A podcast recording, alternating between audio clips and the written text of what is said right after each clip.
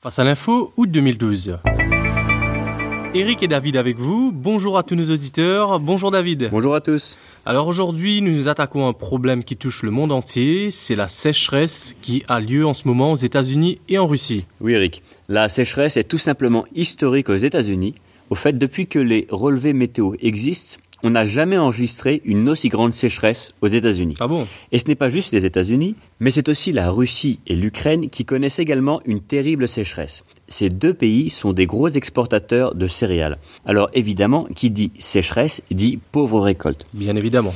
Conséquence, envolée des prix du blé, plus 35%, envolée des prix du maïs, plus 32%, et ça en un mois seulement. Ça fait peur tout ça David. Oui, ça fait très peur. Le spectre de la crise alimentaire de 2008 refait surface. Alors un petit rappel pour nos auditeurs de ce qui s'est passé en 2008 s'il vous plaît. Oui, bien sûr. En 2008, les prix ont littéralement explosé pour trois raisons. Premièrement, les récoltes des années précédentes étaient très mauvaises.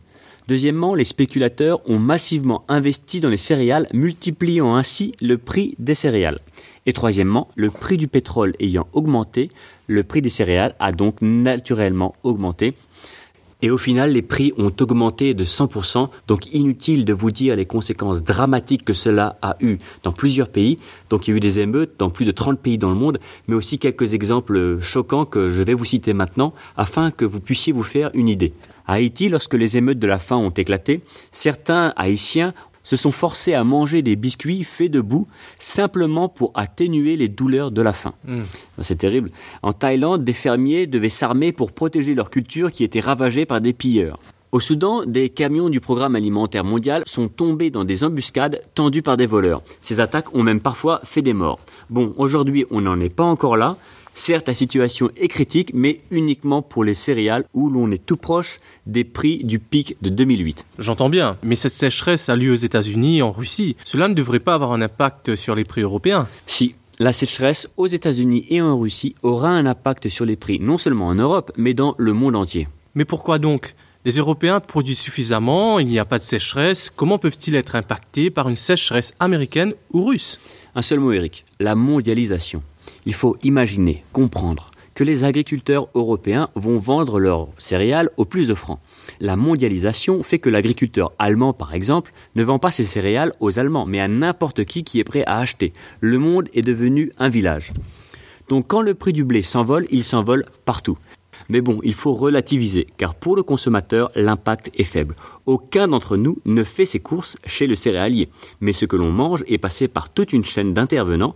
L'impact du céréal sur le prix final du produit est donc limité. Par contre, cette envolée des prix du céréal va être profitable aux céréaliers européens qui, eux, ont eu une bonne récolte et qui en exportent les deux tiers. Et la spéculation va jouer un rôle prépondérant, je suppose. Dans le cas présent, non, car le vrai problème, c'est la sécheresse, pas la spéculation. Par contre, si les investisseurs se mettent à spéculer massivement sur les céréales comme ils l'ont fait en 2008, là, ça deviendrait grave. Mais de toute façon, c'est vrai que la spéculation n'a jamais aidé à répartir justement les richesses. Mais David, pardonnez-moi. Mais depuis la crise de 2008, les gouvernements et l'ONU ne se sont-ils pas mobilisés pour que cela ne se reproduise pas? Ah si, bien sûr, ils se sont réunis, ils ont fait des grandes réunions avec les chefs d'État et notamment un G8 sur ce sujet.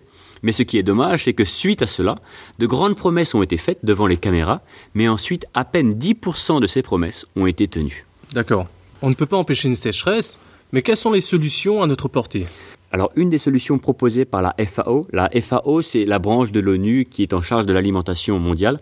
Alors, une des solutions qu'il propose serait d'avoir une instance internationale qui puisse garder des stocks et qui mettrait une partie de ces stocks en vente dans le cas d'une pénurie. Alors il y a deux avantages. Le premier, c'est que ça combattrait le manque de céréales, mais aussi ça limiterait la spéculation, car si on relâche des céréales quand il en manque, alors le cours de ces céréales descendrait naturellement. Allez David, le mot de la fin. Avec le réchauffement climatique et la population mondiale en augmentation, l'humanité devra faire face à de nouvelles crises alimentaires. Pourtant, ce ne sont pas les terres cultivables qui manquent, mais ce qui fait cruellement défaut aujourd'hui, c'est une volonté politique. Retrouvez l'actualité du jour sur www.facealinfo.com.